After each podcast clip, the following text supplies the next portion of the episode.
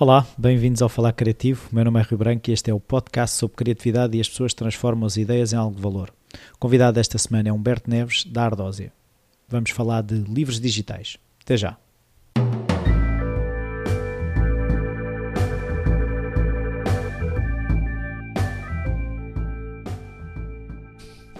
Olá, Humberto. Obrigado.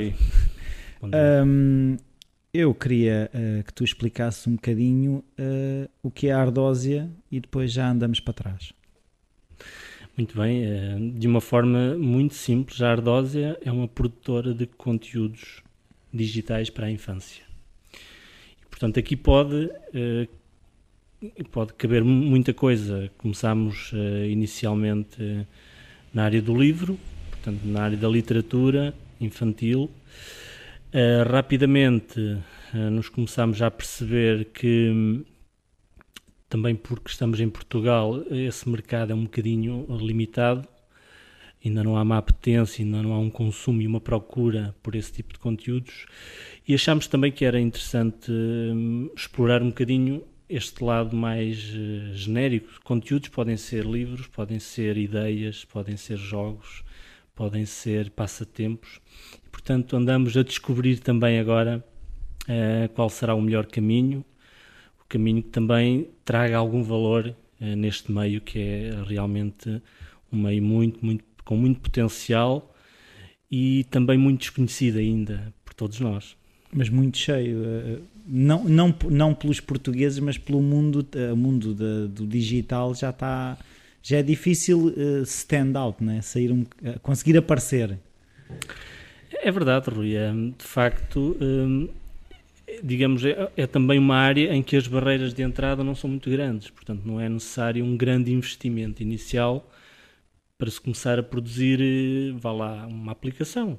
Portanto, eh, as barreiras que existem são de facto na concepção do produto e depois na sua, hum, na sua publicação, no seu marketing, na sua comunicação. Aí é que estão, de facto, as grandes barreiras Uh, e, e, de facto existem já imensos, imensos conteúdos ao nível da mobilidade e dos, te, dos, telemóveis e tablets. Há muitos conteúdos a saírem por dia, diariamente. Os valores são assustadores, são cerca de eh, 1000, 1400 apps por dia. E não sei se já estou uh, atualizado. e portanto, o problema é de facto encontrar a agulha no palheiro, como Sim. se costuma dizer. Uh, e, portanto, um trabalho muito grande tem que ser feito é de comunicação. É verdade. Uh, então agora vamos andar para trás e eu quero começar a, a conhecer o Humberto. Uh, na tua infância, uh, o passar das ideias à prática, a criatividade estava presente, se havia artistas na família, se eras estimulado, se havia hábitos culturais, esse tipo de coisas? Não, a minha família não tem ligação nenhuma com a arte. O meu pai era padeiro, a minha mãe era a chamada doméstica que ficava em casa a tratar dos filhos e eu vivi muito a minha infância na rua com os meus colegas, eh, onde criávamos os nossos brinquedos, muito vendo o que passava na televisão. Eh, e isso, de certa forma, foi estimulante. Eh, ter, por exemplo, um colega meu que pai era mecânico, por exemplo, em que nós íamos bisbilhotar o que é que ele fazia.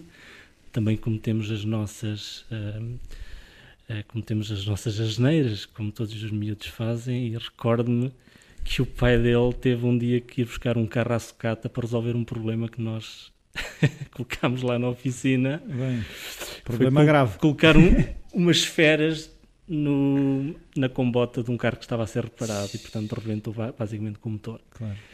Um, e foi curioso que quando ele comprou o carro, o pai dele era muito criativo, de facto. Eh, ele aproveitou o carro na sua globalidade, encontrou uma antena elétrica num carro que estava completamente abandonado. Ou seja, a coisa acabou por ser uma descoberta interessante. E, portanto, eh, este lado criativo, se calhar, aconteceu sem eu saber que estava a acontecer, efetivamente. Não formal. Não formal. Possivelmente é, terá sido assim. Lembro-me também de um episódio muito, muito curioso, porque estávamos a falar sobre a questão da educação e recordo-me que houve uma passagem, estava, andava eu, acho que na, não sei, quarta classe, terceira classe, onde havia a régua ainda, portanto, a ditar, uh, digamos, o bom comportamento. E lembro de uma, de, uma, de uma situação que foi a seguinte: nós, portanto, éramos confrontados com os ditados, com, com os textos e depois levávamos os trabalhos para casa e, portanto, conforme os erros que tínhamos cometido. E tipicamente era um, um verbo mal conjugado, tínhamos que repetir 15 vezes, 10 vezes. E aquilo, na altura, fez-me confusão. Eu percebi o que é que tinha errado, claramente, e não achava que tinha que repetir 15 passemos, vezes. Passemos à, à coisa Exatamente. seguinte. Exatamente. E então, o que é que eu decidi fazer em casa? Fui ao escritório do meu pai buscar um papel químico e coloquei nas folhas do caderno, em várias, várias camadas de papel químico, para ser mais rápido, e fiz uma vez só e o químico replicou-as 10 vezes. Sim. E Isso na é escola, criatividade. Pois, Foste a criativo. a professora não achou muito criativo. Tanto que o comentário foi sala em silêncio e disse: Quem foi o espertinho? E pronto, o que é que eu ganhei? Umas reguadas e, e, e pronto. E aprendi que não devia ter feito aquilo. Mas ficou marcado esse conceito que, ok, pá, eu acho que aquilo foi de alguma forma uma criatividade. Foi. Se calhar não foi a percepcionada devido ao modelo existente. Mas lá é? está, mas o exemplo que eu percebo é muito esse, é assim, uh, aquilo que também já estávamos a falar um bocado em off, que é o, o, os diferentes, o que teve a ideia peregrina de, de, de, inventar uma maneira de resolver um problema, porque tu estavas, tenho um problema para resolver, eu tenho 10 vezes para escrever uma coisa que não acho que tenha que escrever, vou arranjar um atalho. Isso ou criar uma aplicação vai dar ao mesmo. Não achas que é um bocado isso? Sim, sim, acho que o que está por detrás é de facto encontrar soluções que hum, tragam algum valor, que nos façam ganhar tempo, que deem uns passos mais à frente, não é? Portanto, se a pessoa compreendeu um determinado aspecto, vamos dar-lhe outro mais complexo, em vez de, de o estar a massacrar com aquela sempre com a mesma história, tal como faz para todos. Sim, e tu foste castigado por resolver um problema. É verdade. Uh, então e depois, uh, quando tu já sabias desde pequeno que é que querias ser, ah, vou ser padeiro como o meu pai, vou ser engenheiro, vou ser mecânico, como é que, como é que foi isso? Uh, sim, tinha, gostava, queria ser médico. Médico. especialista de oftalmologia, doença dos olhos, como na altura a gente chamava, porque eu usei óculos desde muito pequeno. Entretanto, depois fiz uma cirurgia. Um, mas pronto. Mas não foste tu que fizeste a ti próprio, não? Não. Isso foi, portanto, no início, quando a, nos questionávamos, e a minha mãe, os colegas, toda a gente tinha uma profissão que gostasse, e a, e a minha era, médico. era ser médico. Depois disso mudou tudo no secundário com a descoberta do computador. Então, e depois, quando descobriste o computador, decidiste ser o quê? Um, aí não decidi propriamente o que que queria ser, decidi que queria ir mexer nos computadores. Agora, que profissão é que isso iria dar origem? Era informático, mas a informática cada vez mais tem especializações e, portanto, acaba por ser um, uma profissão acaba por ser separada em, em outros tipos. E pronto, e foi, e foi decidi entrar nessa área. Na minha escola, onde eu estava, que era em Cantanhede, não havia informática na altura e o mais próximo era, eram aqueles cursos técnico-profissionais que existiam na altura. Portanto, também porque eu não tinha a certeza se queria prosseguir os estudos ou não, e então acabei por ir para esse curso que tinha uma carga horária, lembro-me perfeitamente, muito superior aos meus colegas que queriam seguir a via de ensino. Claro. E nós ali também deu para perceber que tínhamos de facto muito trabalho, mas que estávamos a aprender muito mais, muito mais experiência de vida, porque tínhamos que lidar com situações reais. E os meus colegas estavam a ter a sua quarta-feira de folga, sexta-feira de manhã, para seguir para a universidade. Pronto, e a partir daí, uh, com o, desen desen desenvolver desse curso, percebi que hum, queria avançar e, portanto, decidi entrar em Engenharia Informática, em Coimbra, e foi onde entrei. E, e onde terminei o curso aí em, foi em 98. Até depois, começaste logo a trabalhar? Eh, Era Comecei logo a trabalhar. Havia uma fome de informáticos? Havia muita procura de informáticos. Os informáticos eram muito, muito procurados. Eu, na altura, quando terminei o curso, era uma área, a área onde eu, onde eu estava a focar-me era a área de inteligência artificial e o mercado de trabalho hum, era muito raro, não existia praticamente. Então, as únicas coisas que eu encontrei foram em Lisboa, daí eu ter vindo à sim, procura dessas sim, oportunidades. Que não podia ser daqui de Lisboa. Eh, foi a minha saída também do ambiente familiar, portanto, isso também é um passo importante na vida dos jovens. E, e foi bom, foram bons tempos que eu passei na área de consultoria em, em sistemas de informação, uh, inicialmente numa pequena empresa, depois numa grande empresa, depois acabei por. Um, enfim, eu se calhar tenho este sentimento de não gosto de estar sempre a fazer o mesmo. Eu não sei porquê, é um, eu digo que é um sentimento porque não, não encontro justificação. Uh, mas o facto é que eu sempre que estou a fazer uma coisa repetidamente começa-me a criar alguma confusão uh, e então gosto de mudar. E portanto decidi a determinada altura que precisava de conhecer outras coisas e portanto da área técnica de informática precisava de ir mais para a área de gestão, que era uma área que se cruzava muito com a área de informática e fui tirar um, um mestrado MBA na altura no, portanto, no ISEG em gestão e decidi uh, sair da empresa onde estava e ir para outra. Então, e como é que daí. Ainda não chegamos à ardósia. Pois é isso, é isso, mas é isso que eu quero perceber: é como é que isso tudo vai dar numa ardósia. Durante esse, esse período de tempo, eu também senti, de alguma forma, que queria experimentar uma área de empreendedorismo e formar um, um negócio próprio. E, portanto, a oportunidade que eu encontrei uh, mais propícia para isso foi quando uh, entrei numa vaga de despedimentos. Na, na altura estava, estava nas páginas amarelas e disse: Bom, é agora. É agora ou nunca, portanto, é agora que eu vou tentar uh, colocar em prática aquilo que, que, sempre sonhei, que é de alguma forma tentar montar um, um negócio. E pronto, decidi estourar, estourar com o dinheiro da indenização com várias experiências. Inicialmente não correram bem. Eh, e esse é um aspecto muito, muito interessante que só se compreende quando se passa por ele, acho eu. Eh, esta questão do errar, de, de assumir que se errou, é algo difícil de explicar e de conseguir transmitir à pessoa. E, portanto, eu tive que passar por isso e percebi que a determinada altura inicialmente comecei com, com uma ideia que era na área, na área do vending, das máquinas de vending e pronto, as coisas pareciam que tinham digamos eh, pernas para andar mas fomos tendo sucessivos feedbacks que e chegámos à conclusão de que não era por aí. Eventualmente também não era exatamente aquilo que eu queria fazer mas o que é que tu percebias de vending? Ou, porquê que é a escolha do vending?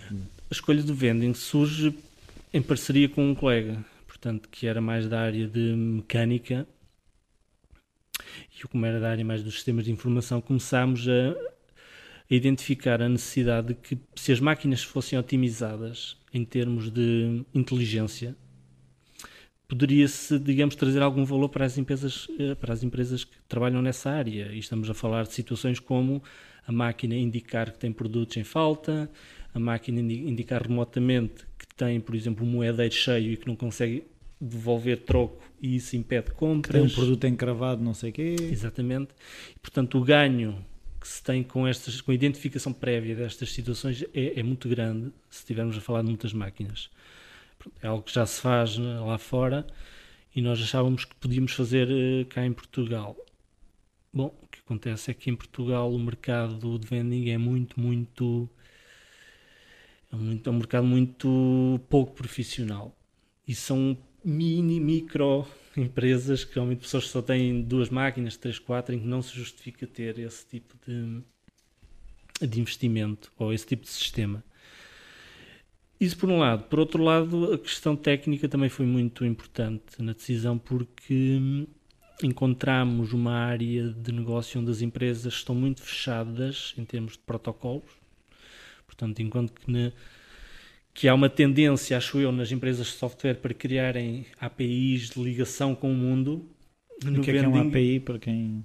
Uma API é uma interface, digamos, é uma, uma linguagem de comunicação que tu ofereces para comunicarem contigo. Ok. Então, é um alfabeto. Exatamente. É uma, um alfabeto e uma sim, estrutura. Sim, um código. Um, um código.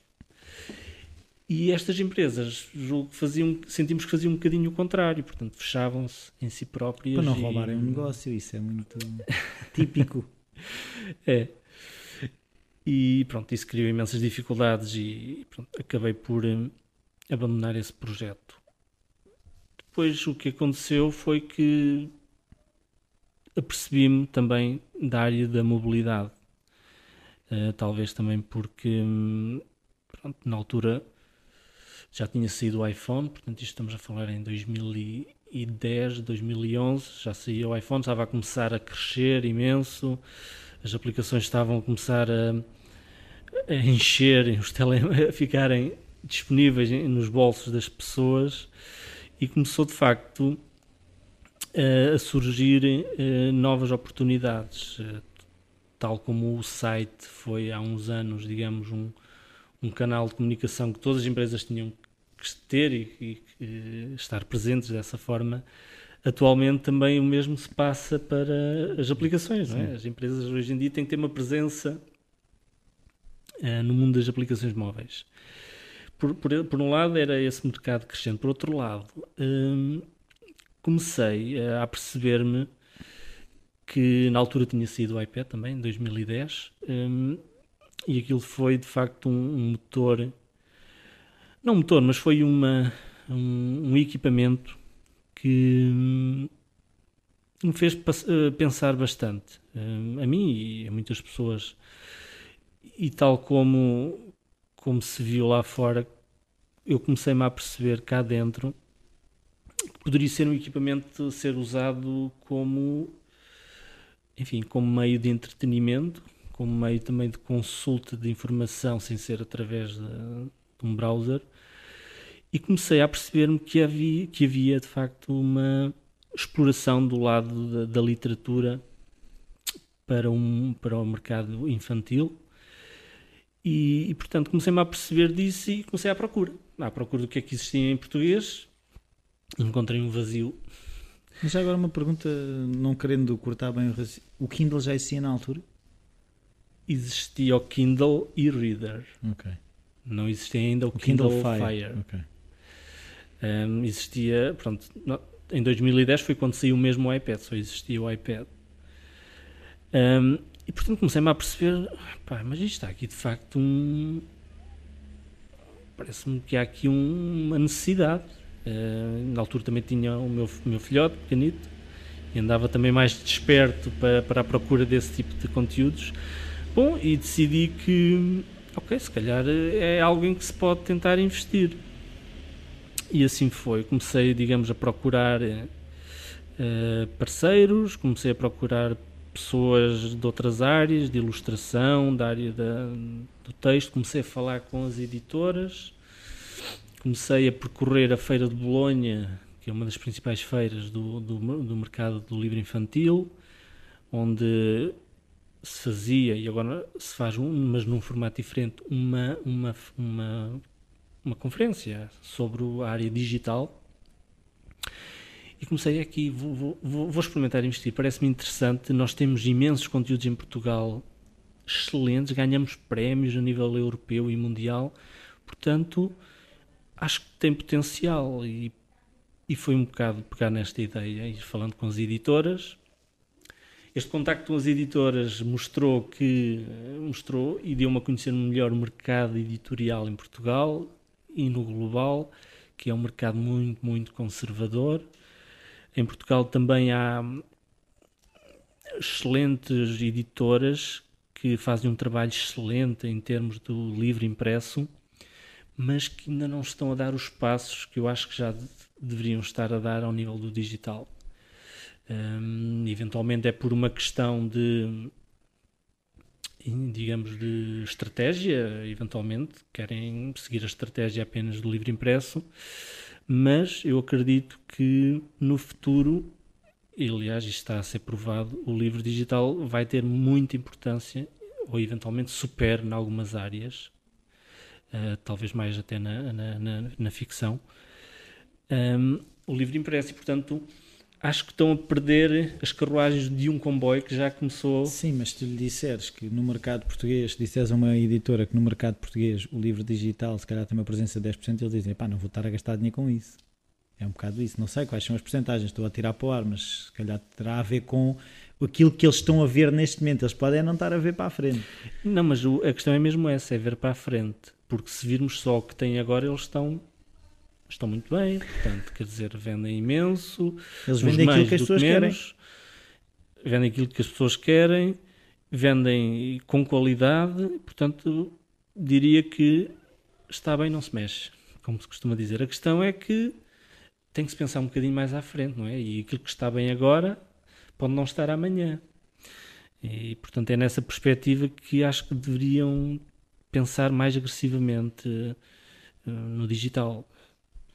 Agora, obviamente, estamos a falar de editoras hum, pequenas, uh, se calhar não têm muitos recursos para investir nesta área e, portanto, querem, se calhar, dar passos mais uh, com mais cuidado. Mas têm que dar, não podem. Sim, mas até em termos de modelo de negócio, eu agora estava a pensar assim: não é mais barato produzir um livro digital?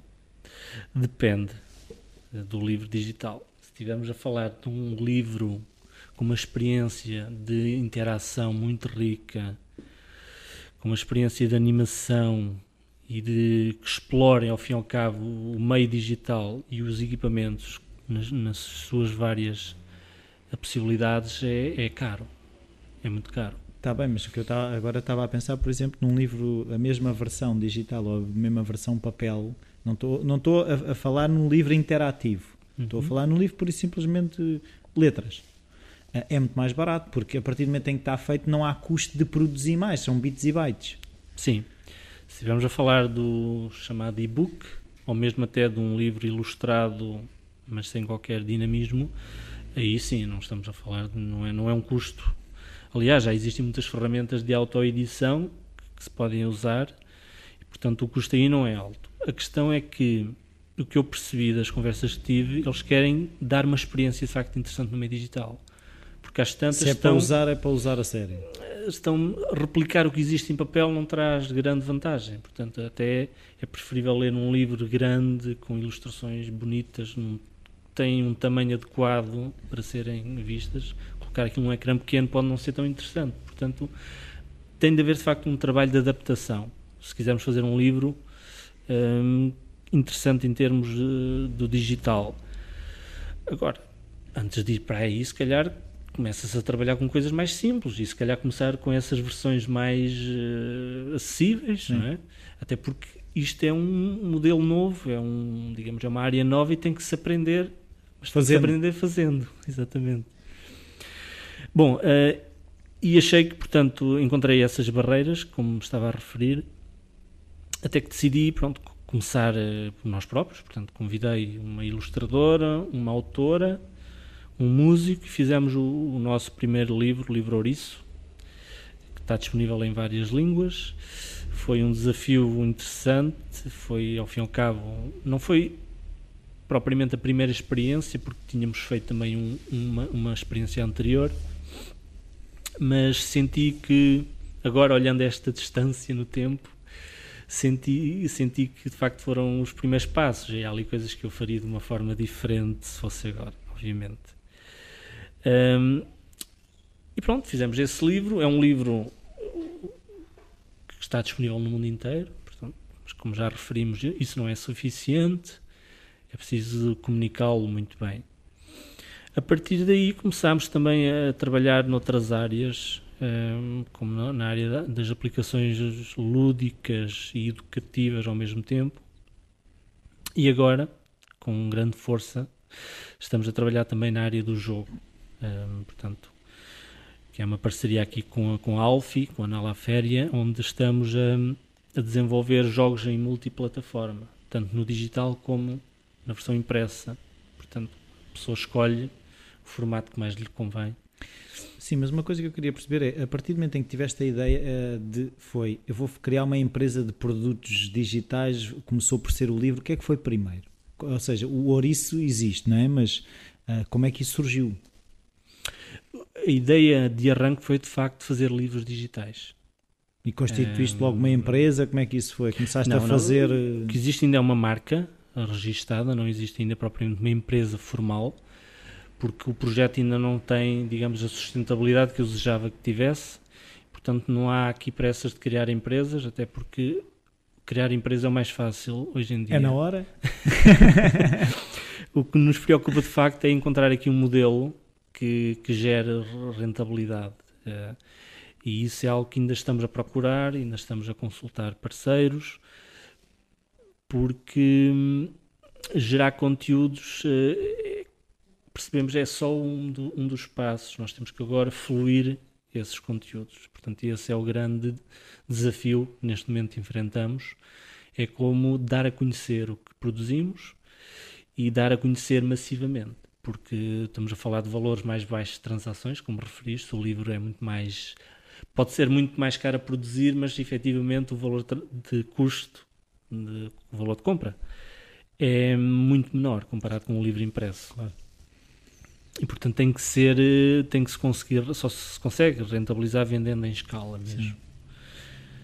Um, mas pronto, estamos empenhados e estamos muito contentes com aquilo que fizemos. É, tem sido um trabalho muito giro, muita liberdade.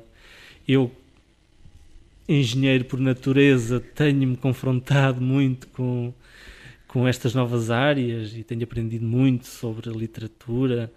Fiz até um curso na, na Book Taylor sobre a literatura infantil. Um, e portanto tenho aprendido imenso. Tenho dito que aprendi mais nestes últimos dois, três anos do que se calhar aprendi durante a consultoria que fiz. Claro.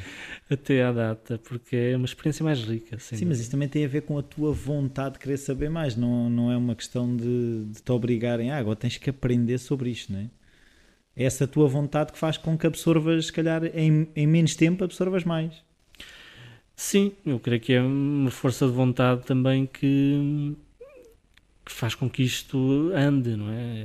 Daí ouvir-se muito falar quando vamos a, encontros sobre empreendedorismo, de que se vais aventurar, a aventura tem algo que tu de facto gostas e te apaixonas, porque vais ter tantos problemas, vais ter tantos altos e baixos que tens que conseguir vencer isso. Ou melhor, só consegues vencer se realmente for aquilo, for aquilo mesmo que tu, tu gostas. E acho que tem sido isso, ou seja, essa parte está validada. Ou seja, eu é isso. efetivamente aqui gosto muito do, do que faço. Uh, então, e como é que, uh, quantos livros é que a Ardósia já produziu? Que livros são? Uhum. E as potencialidades desses livros, não é? Sim. Nós neste momento temos uh, um livro aplicação, que é o livro Ouriço, disponível em três línguas, portanto em português, em espanhol, inglês e também em mandarim, são quatro afinal. Depois temos mais dois livros em formato chamado formato e-book, mas é o e-book que eles chamam e-book enhanced e-book, tem, digamos, características mais uh, um bocadinho mais avançadas. E-book com tuning. não, é um e-book só que permite ter animações e sim. áudio e vídeo, portanto não é estático. É tirar uso é, da plataforma, não é? Que, sim, sim que depois também varia, esse, esse, dinamismo varia conforme a plataforma. Se estamos a falar de iOS, se estamos a falar de Kindle ou se estamos a falar de Android. São dois livros, é o, o Francisco Esquerdo e o Ratinho dos Sapatos, da autora Joy Anford, que é uma americana residente em Portugal. E, portanto, está disponível nas três maiores plataformas.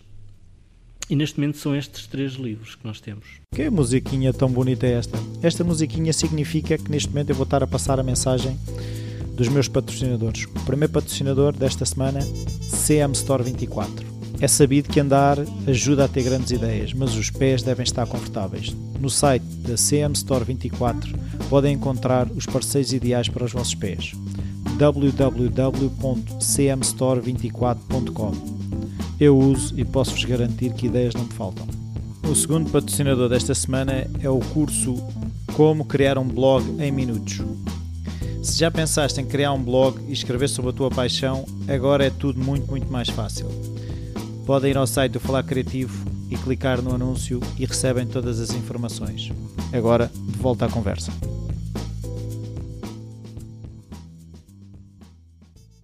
Então, uma coisa que eu queria perceber é se conseguia explicar de repente entre não existe nada e existe, por exemplo, o livro isso. Como é que foi? Ah, foste arranjar ilustradores? Ah, quem é que escreveu a história? Como é que foi montar esse livro? Um, foi.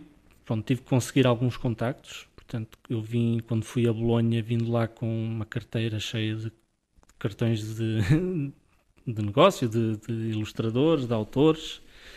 E curiosamente, relativamente à história em si, foi, portanto, eu fui abordado por uma autora, que é a Lara, que tem um projeto que é a Palavraria, e ela é que me sugeriu, Humberto, eu vi o teu projeto, tenho uma ideia para uma história, aliás, aquilo são conjuntos, são três histórias pequeninas, hum, que é que tu achas? Portanto, eu na altura também andava à procura, uh, digamos, de uma ideia e conjugou-se, digamos, este encontro. Depois, a partir daí, fomos procurar a ilustração. Portanto, uh, fizemos uma série de contactos com ilustradores e acabámos por escolher uma ilustradora italiana, que é a Roberta Locarini, que hum, ficou logo entusiasmada com o projeto. Um, aliás, eu, eu noto que os ilustradores estão muito um, atentos e, e, querem entrar neste tipo de, de, projetos. E, portanto, depois da Roberta faltava a música. Portanto, a música e a voz, porque o livro tem a leitura autónoma. E, portanto, fiz também alguns contactos nesse sentido. Andei, o meu trabalho foi mais de Project Manager. Project Manager e depois a parte de desenvolvimento técnico fui eu que, que, que o elaborei. Um, e encontrei, de facto, pessoas com quem ainda hoje tenho uma ligação. Por exemplo, o Fernando Mota, que é um músico fantástico, tem um projeto seu muito bom na área da música e tem, portanto, foi ele que nos fez a música e os efeitos para o livro Ouriço e também depois para outros trabalhos que temos disponíveis. Pronto, foi este sucessivo um caminho, digamos, de... Então, eh, quando tu dizes eh, a parte de desenvolvimento depois é, é, é, usando softwares, existe programação, como é que é essa parte já da plataforma? Ou seja, eu tenho as ilustrações, tenho a história, agora vou uh, fazer o bolo, ou seja, tenho a farinha, tenho os ovos e agora que tenho que fazer o bolo. Exatamente. Um, no caso do livro Ouriço foi programação. Portanto, nós usamos uma plataforma das várias que existem, portanto não, não é uma plataforma nativa, é uma plataforma que chamam híbrida, que significa que tu tens um trabalho de um programação esqueleto. que depois podes usar esse trabalho para, uh, portanto, disponibilizar em iOS ou em Android. Uh, começámos por apenas disponibilizar em iOS, por uma questão puramente de recursos, uh, portanto, na altura só havia um modelo de equipamento para iOS e, portanto, era muito mais fácil garantir, como o livro é muito rico em termos de interações, um, garantir a qualidade e a, e a experiência que queríamos. E, portanto, foi um trabalho de programação. Se calhar hoje, como existem já ferramentas que não existiam na altura, um, faria-o de outra forma, eventualmente usando uma ferramenta de, de autoedição um, ou não. Um, não sei. Tinha, mas que, tinha ia que poupar, ou seja, ia poupar custos, era isso? Era, mas ia ao mesmo tempo limitar-me na minha liberdade de escolha de opções, não é? Porque juntar estes ingredientes depois esse juntar tem que ser feito de forma inteligente também, não é? Por exemplo, a ideia conceptual para o livro Ouriço em termos de experiência que era tinha que ser uma leitura onde hum, queríamos esquecer a ideia de ter páginas no, no livro. Portanto, o livro isso não tem páginas. Tem uma história e a pessoa avança na história interagindo com as ilustrações uh, e ouvindo o que está a ser reproduzido. Então é quase um palco no qual estamos a, a fazer parte da história, é isso? Sim, sim. Nós não construímos a história, mas temos que interagir para avançar. Uh, e isso, portanto, foi uma ideia. Pronto, porque eu defendo que no digital nós devemos criar soluções que sejam tenham características que só ali é que é que possam resultar. E portanto um, encontramos tentamos procurar tanto ideias que sejam nativas no digital que só ali é que sejam possíveis de acontecer. Isso dá muito trabalho e custa muito dinheiro. Um, mas achamos que o resultado pode ser pode ser muito mais interessante então e como é que é uh o panorama de, dos livros digitais em Portugal? Se há outras empresas a fazer o que a Ardósia faz, não há? Um, existem outras empresas. Uh, a Porto Editor, por exemplo, uh, tem trabalhos a este nível, mas aquilo que eu tenho visto tem sido um, reproduções em digital daquilo que existe ao nível impresso não com... acrescentam. Alguns casos acrescentam, por exemplo, no caso da Porta Editora, fez algumas aplicações de livros que têm interatividade, mas hum, não exploram, acho, na minha opinião, da melhor forma todas as potencialidades. Não quero eu dizer também com isto que por uh, o iPad ter acelerómetro, uh, por ter multitouch, por ter uma série de que temos forçosamente que as utilizar. Não é isso. Temos é que ter garantia de que existe ali um espaço e um conjunto de ferramentas e utilizá-las da melhor forma nas narrativas. Claro. Portanto, e este lado, digamos, mais, hum, mais criativo, eu ainda não encontrei muito na, nas edições digitais que há em Portugal. Então, e como é que uh, vocês estão à procura de novas histórias? Já têm uma caixa cheia de histórias? Como é, como é que está a, a, a máquina de produção de livros? Bom, um, vou dar aqui uma notícia em primeira mão. Tchan, tchan, tchan, tchan. Nós estamos muito brevemente para lançar um serviço de edição para autores. Um, e este serviço surgiu de uma necessidade ou de uma observação que nós temos feito que é existem tantas histórias e tantas ilustrações em gavetas que nós algumas temos encontrado e, e, e conversas que eu acho uma pena não, não saírem dali. E, portanto, que nós nos lembramos, ok, vamos fazer aqui um serviço tipo pacote, onde não vamos, obviamente, dar a liberdade total. Claro. Multitouch, acelerómetro. Exatamente.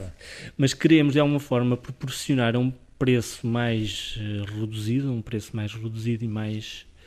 Uh, enfim, mais justo, a possibilidade dos autores criarem sua história. Portanto, autores que tenham uma história, venham ter connosco, nós fazemos um livro digital, fazemos a parte de ilustração, vamos ter um portfólio de ilustradores onde é possível escolher aquela estética mais que mais se identificam e vamos querer produzir livros em maior quantidade.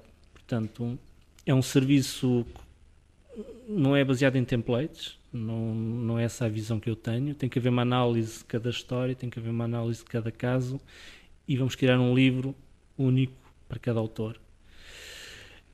Na perspectiva de que de facto se comece a criar mais material criativo nesta área, porque hum, o que observamos é que com o livro Ouriço é que aquela solução é muito interessante, mas ainda não há essa apetência em Portugal e, portanto, vamos eh, tentar dinamizar de outra forma, simplificando e criando outros. Então outros... estão mais focados em trazer as histórias que já estão por aí à vida do que propriamente vocês estarem a produzir as vossas histórias. No fundo, é, é um bocado isso? Sim, é um bocado isso. E então, eu, eu agora estava aqui a fazer uma associação de ideias, porque assim, eu conheci quando eu fui fazer um workshop de criação de um livro digital interativo.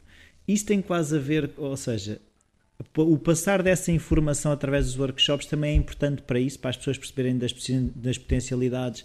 Acaba por ser uma forma de divulgação?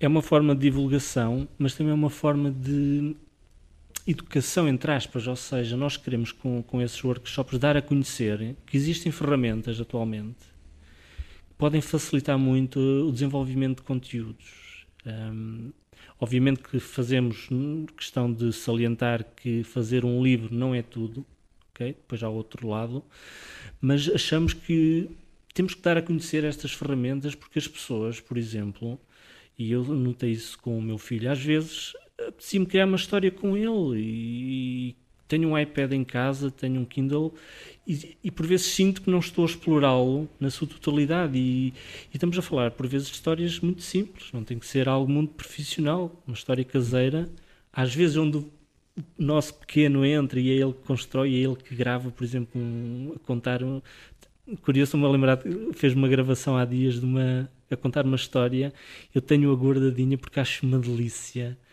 um, a forma como ele a contou. E, portanto, queremos dar a conhecer com esses workshops, experimentem, vejam estas ferramentas, uh, utilizem-nas e criem, criem coisas. Pois, eu fiquei cheio de vontade, tanto que eu, eu, saí do workshop e telefonei logo a um amigo meu que é pintor e que pronto, tem feito umas ilustrações e eu, pá, temos aqui uma coisa que temos mesmo que explorar, porque... Um, era um bocado voltando ao que estavas a dizer, a barreira de entrada ao conhecimento técnico é, é baixa, ou seja, a ferramenta para fazer não é muito complicada, pelo menos aquela que, que foi usada no, no curso. Uhum. Se houver uma plataforma como vocês estão a pensar criar, eu acho que ainda vai facilitar o trazer as histórias uh, para a vida. Aquilo que eu queria perceber é uh, as histórias, a tua experiência é fácil de, de as vender a partir do momento em que as pessoas a veem ou seja, tínhamos estado a falar que é difícil chegar aos olhos, ao contato com as pessoas. E, e as pessoas normalmente compram quando tomam contacto com as histórias. Ou, ou, ou, ou, há uma barreira de epá, agora vou estar a gastar dinheiro numa coisa destas. Isto são bits e bytes, não tenho um livro. A minha experiência é que em Portugal ainda existe essa barreira, portanto, as pessoas não compram da mesma forma um livro digital que compram um livro impresso ou não dão o mesmo valor. Uh, e, e, portanto é mais difícil de digamos conseguir que em Portugal se compre o livro o livro digital. Mas por outro lado o livro digital tem uma abrangência geográfica muito grande portanto há um conjunto de oportunidades muito maiores Daí a publicação em várias línguas, não é? Exatamente. E pode estar disponível em várias lojas também online. E eu acredito que se os autores trabalharem bem os seus contactos, trabalharem bem, digamos, alguma comunicação e, portanto, podem ter algum sucesso. Uh, mas não, não há garantias de nada. Portanto, isto também, digamos que é criar uma história em digital também é um risco é um prazer, é um desejo, é um, um investimento. Pode acontecer, podem acontecer coisas interessantes, como podem não acontecer. Sim, é, mas já... a, verdade é que fica um livro gerado e há um autor que publicou. Só falta plantar a árvore e ter o filho, não é? um, e portanto, eu acredito que também tem a ver com a utilização. É? Se as pessoas em casa usam o tablet só para jogar, se não tem a cultura de usar o tablet para experimentar outro tipo de, de, de conteúdos, também isso não ajuda não é, a que este mercado se desenvolva. Mas é algo que está a mudar constantemente, portanto. Tu tens a noção do que é que é uh, um bom número de vendas de um livro digital? Ou seja, uh, nós temos a noção de, ah, um, não sei, um livro do sei lá, do Harry Potter vendeu não sei quantos milhões. Um livro digital que venda bem, o que é que é um bom valor? Há essa noção ou não há? A noção que eu tenho é que existem existe 8 e 80. Okay. No meio não existe muito. Ou vende muito ou não vende nada, é isso? Ou vende muito pouco. Muito pouco. Agora, em valores absolutos, não, não sim, consigo sim, dizer. Sei que existe esta. O que é que acontece? Quem é que vai para os 80? Aquelas grandes hum, editoras que têm uma máquina de comunicação brutal e conseguem criar esses blockbusters, não é? nomes Sim. muito conhecidos. Sim. Vão buscá-los logo. Que já para... têm sucesso na área impressa e conseguem rapidamente. Depois há casos de sucesso que acontecem, não se sabe muito bem porquê, ou porque as lojas online criaram ali uma forma de, de os promover. Por exemplo, claro. a Amazon tem serviços, tem um serviço de exclusividade pode dar visibilidade a um, a um livro. Um, os que ficam cá em baixo, portanto, são, digamos, um, autores que não trabalharam essa parte de comunicação, mas podem ter potencial, portanto, resta, enfim, encontrar ali um ponto de saída ou uma, uma rampa de, de lançamento. Até agora também queria perceber era a questão de, das aplicações uh, com jogos e, e, que estavas a falar há bocado do, do Alfie, do, dos produtos da uhum, Alfie. Uhum. Um, o que é, quais são os produtos e como é que, qual é o objetivo com esses produtos? Bom, essa é a área do, do jogo. E o objetivo com, com essa área é criar um conjunto de jogos que explorem, digamos, a parte educativa e a componente lúdica ao mesmo tempo.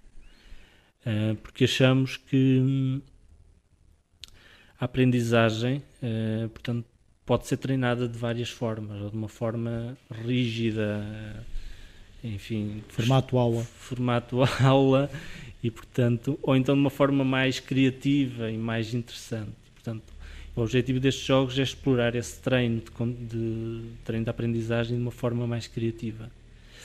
E portanto, o que estamos a trabalhar atualmente são é um formato de jogo de cartas, portanto, em que há, portanto, o jogo essencialmente nasceu de forma impressa, em baralho de cartas, e nós fizemos uma extensão para o digital.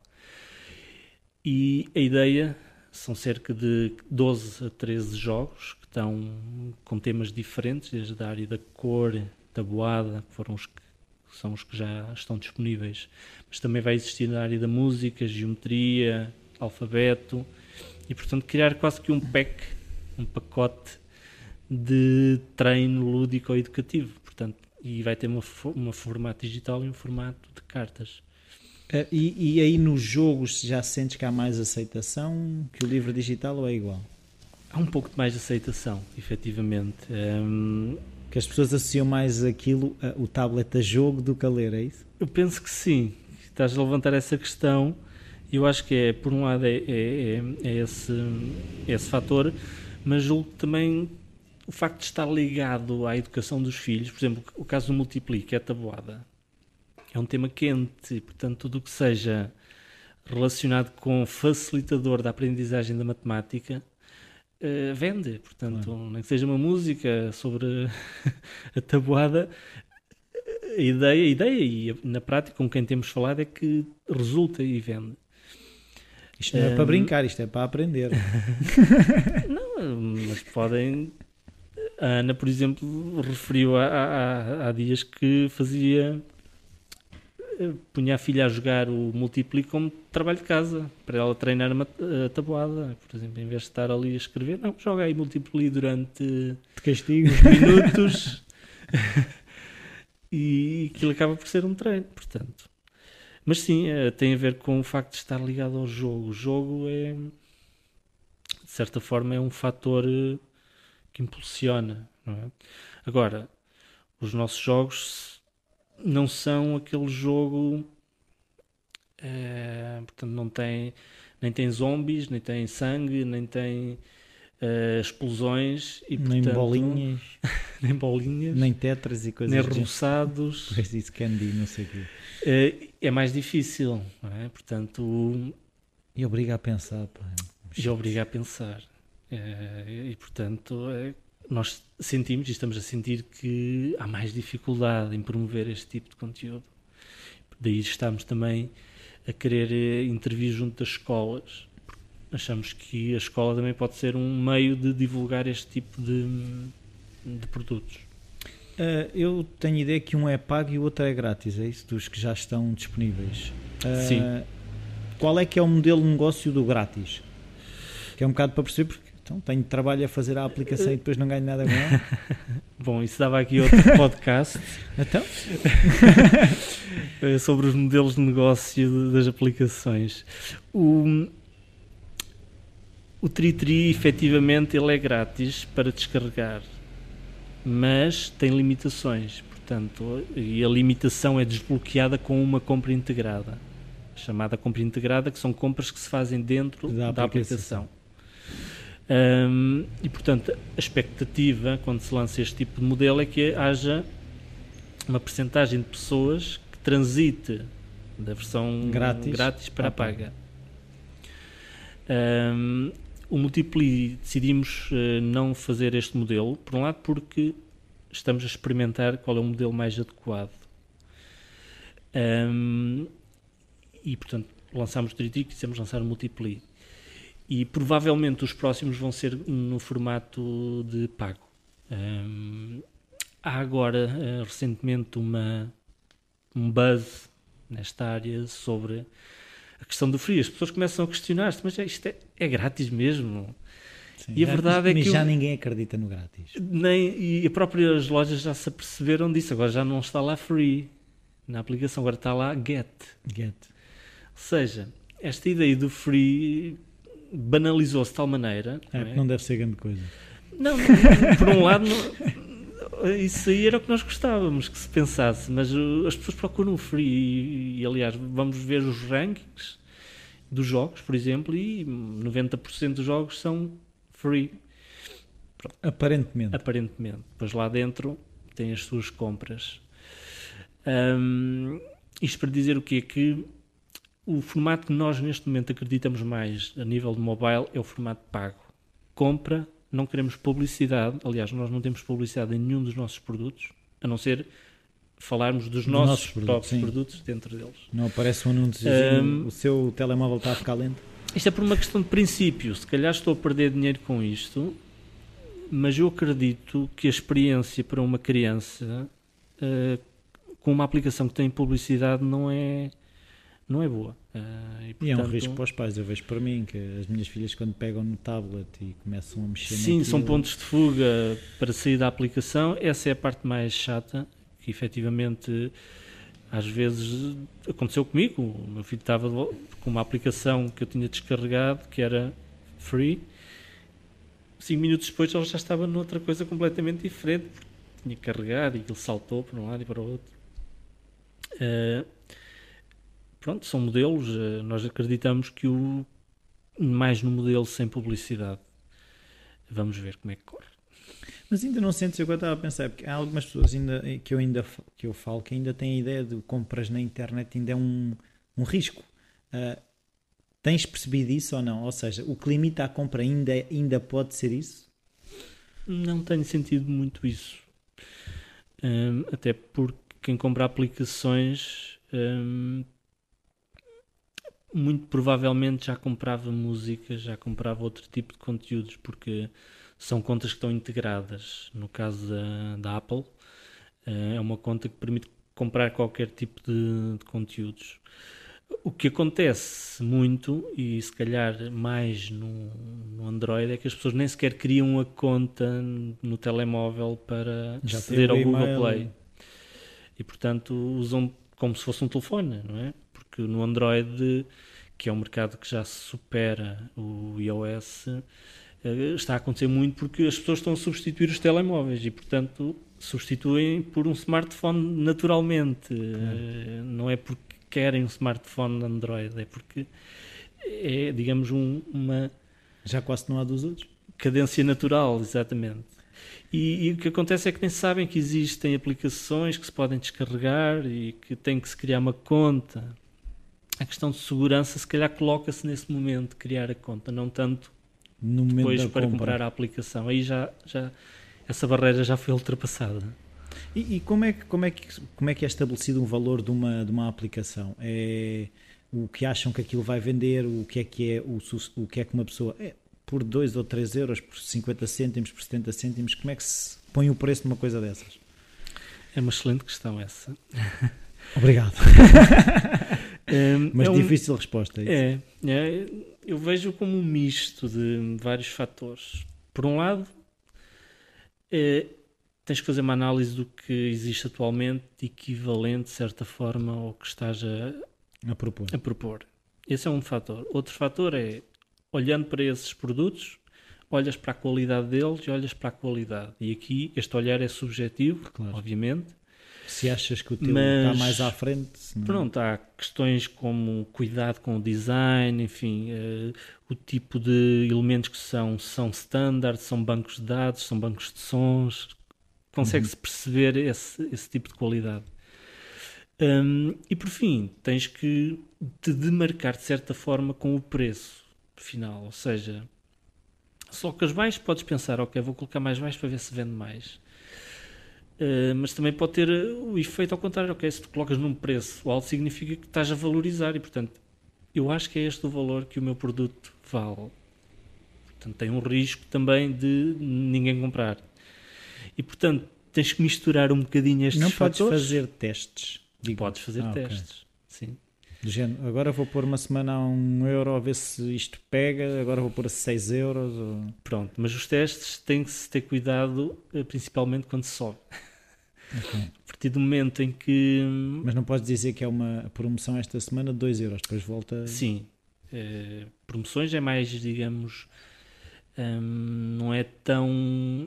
Mal visto. Mal visto. Portanto, tens um preço, estás a fazer uma promoção, por exemplo, um dia no dia da criança ofereces as tuas aplicações. Já fizemos isso. E colocamos aplicações todas gratuitas. Corre imensamente bem. há muita exposição, porque também há motores que detectam essas situações Sim. e que fazem chegar às pessoas. Um, agora, ai, durante aquele dia, vamos, a partir daquele dia, vamos aumentar a nossa aplicação. Já isso não é comunicado. Normalmente os aumentos não se comunicam.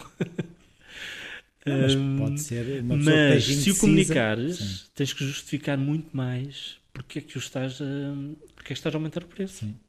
Pode ser um extra. Agora já podem fazer, não sei, tirar fotografias com isto. Sim. Pode ser uma. Na prática, nós não encontramos esse tipo de justificativo, mas pode ser. Portanto, normalmente as, o que é esperado é que a aplicação sofra uh, updates e melhorias e sem teres de pagar mais nada. Então, e qual, qual, é que é o número, por exemplo, tens uma noção de quantos uh, tri, tris é que já vendeste? Tenho, nós temos estatísticas de tudo e mais alguma coisa. Tudo, da utilização que é feita.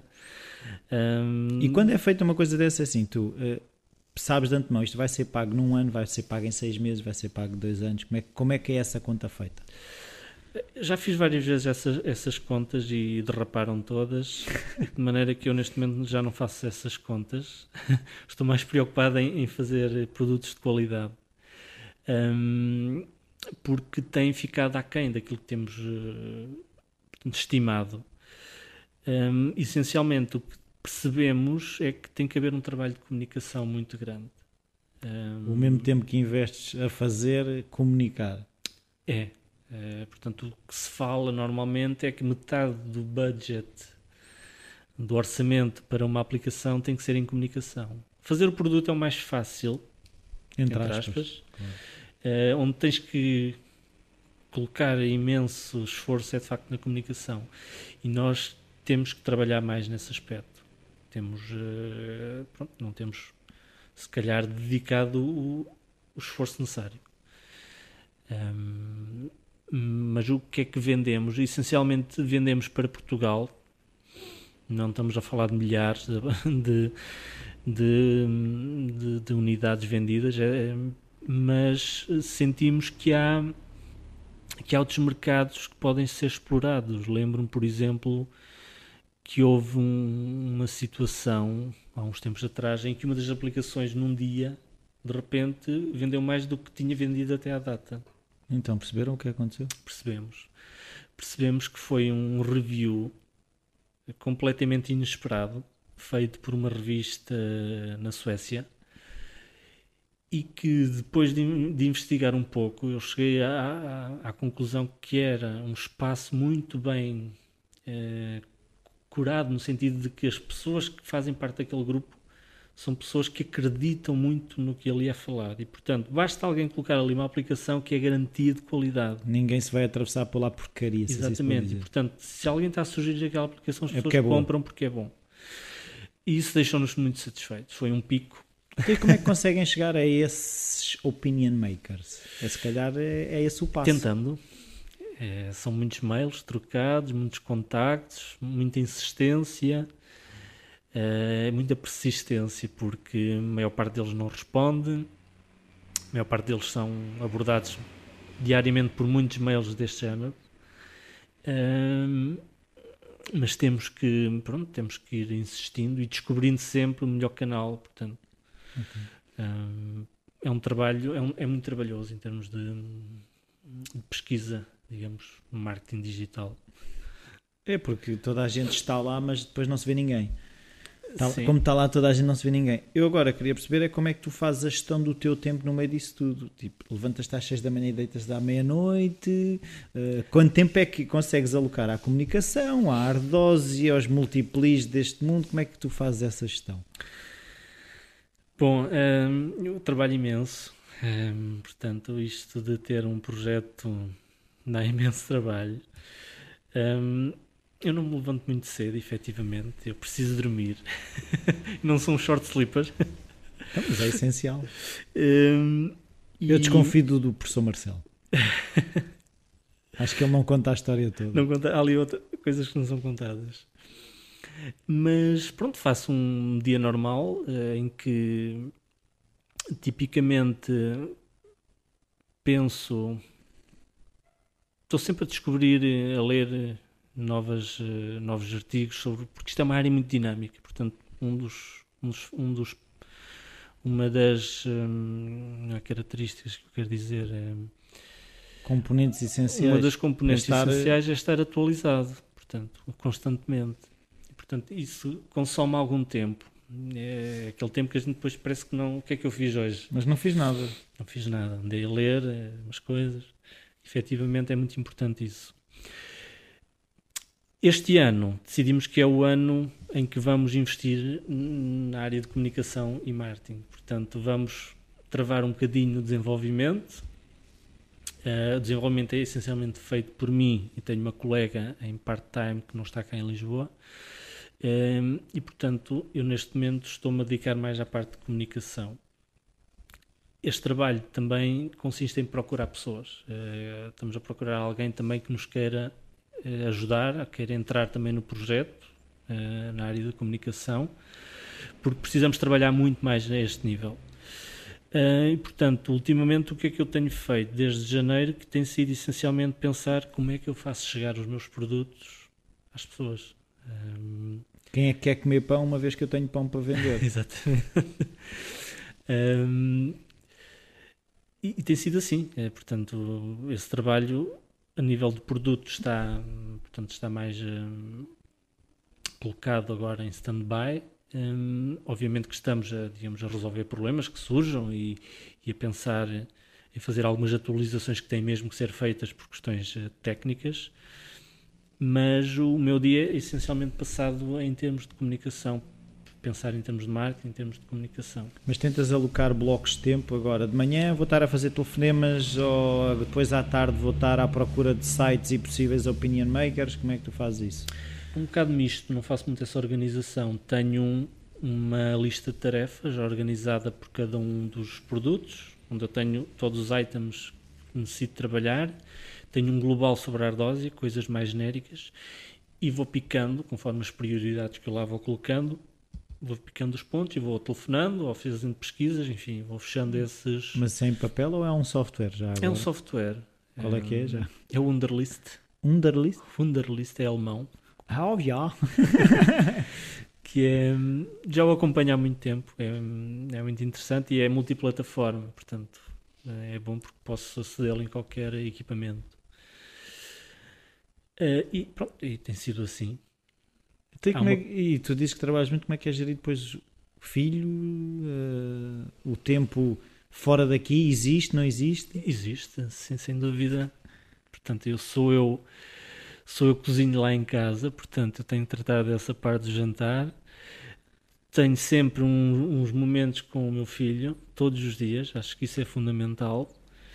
Um, até porque conversamos muito também sobre as coisas que eu faço e ele também Com o público-alvo, não é?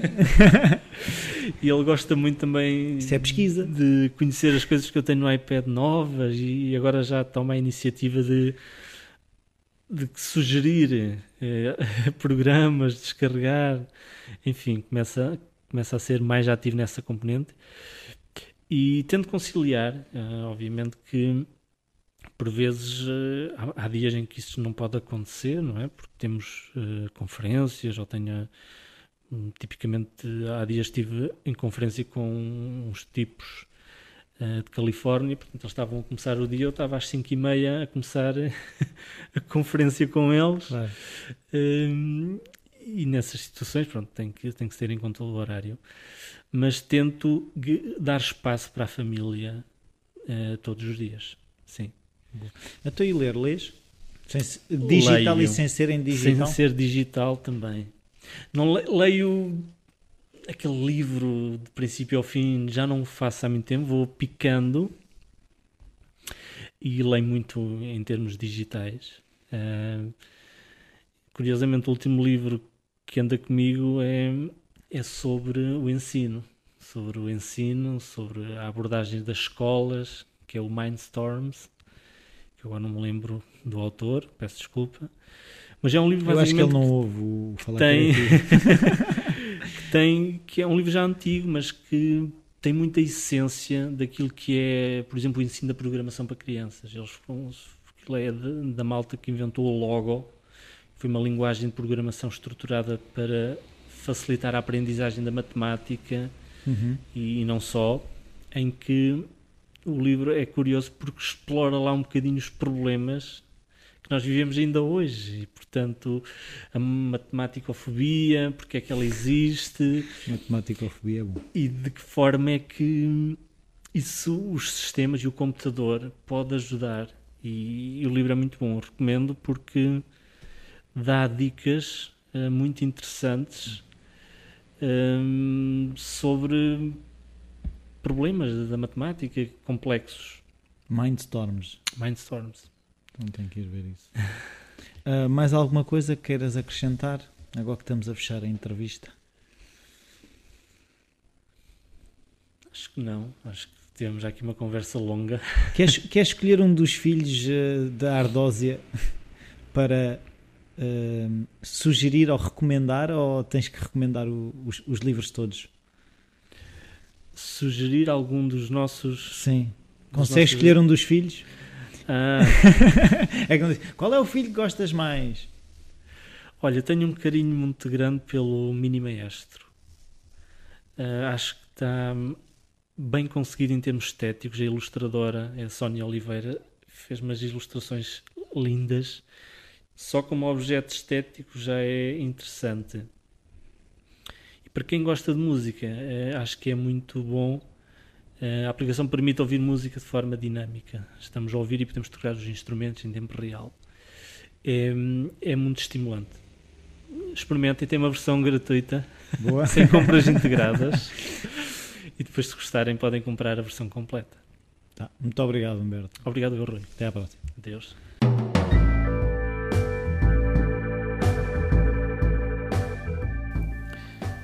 Olá, bem-vindos de volta.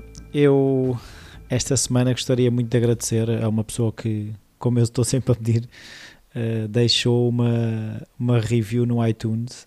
Este é o momento Gaba de Sexto, porque foi uma, uma avaliação de 5 estrelas que muito me deixou contente. Uh, a de 3 estrelas, a única que tem de 3 estrelas, também me ajudou bastante, ajudou-me a, a melhorar a qualidade do som do Falar Criativo muito também agradeço à pessoa que deixou a, a avaliação de 3 estrelas, mas eu faço questão de, de ler a avaliação do Aurélien V. Lino, no dia 23 de março. Em conversas de café, o Rui dá-nos a conhecer pessoas fantásticas nas mais variadas áreas da criatividade. Achei este podcast particularmente interessante porque, para além daquilo que as pessoas fazem profissionalmente, o Rui foca-se nas experiências pessoais de cada um que os levaram a ser criativos e a optarem por seguir aquilo que realmente os apaixona. É sem dúvida um posto de inspiração para qualquer um e aprende-se imenso. Não deixem de experimentar. Uh, isto eu gostei muito porque uh, foi interessante perceber que aquilo que eu espero que o Falar Criativo seja está a conseguir passar para, para as pessoas, porque é isso mesmo, é a criatividade, mas também tem muito a ver com esta a experiência pessoal de cada um que transforma a pessoa naquilo que ela faz naquele momento. Um, as alterações de carreira, ou as experiências enquanto crianças, tudo isso é algo que, que eu tenho interesse em perceber. Por isso, se quiserem deixar as avaliações no iTunes, serão sempre bem-vindas. Uh, qualquer dúvida, sugestão, o e-mail rui.falarcreativo.com está sempre disponível. Esta semana é tudo. Até para a semana.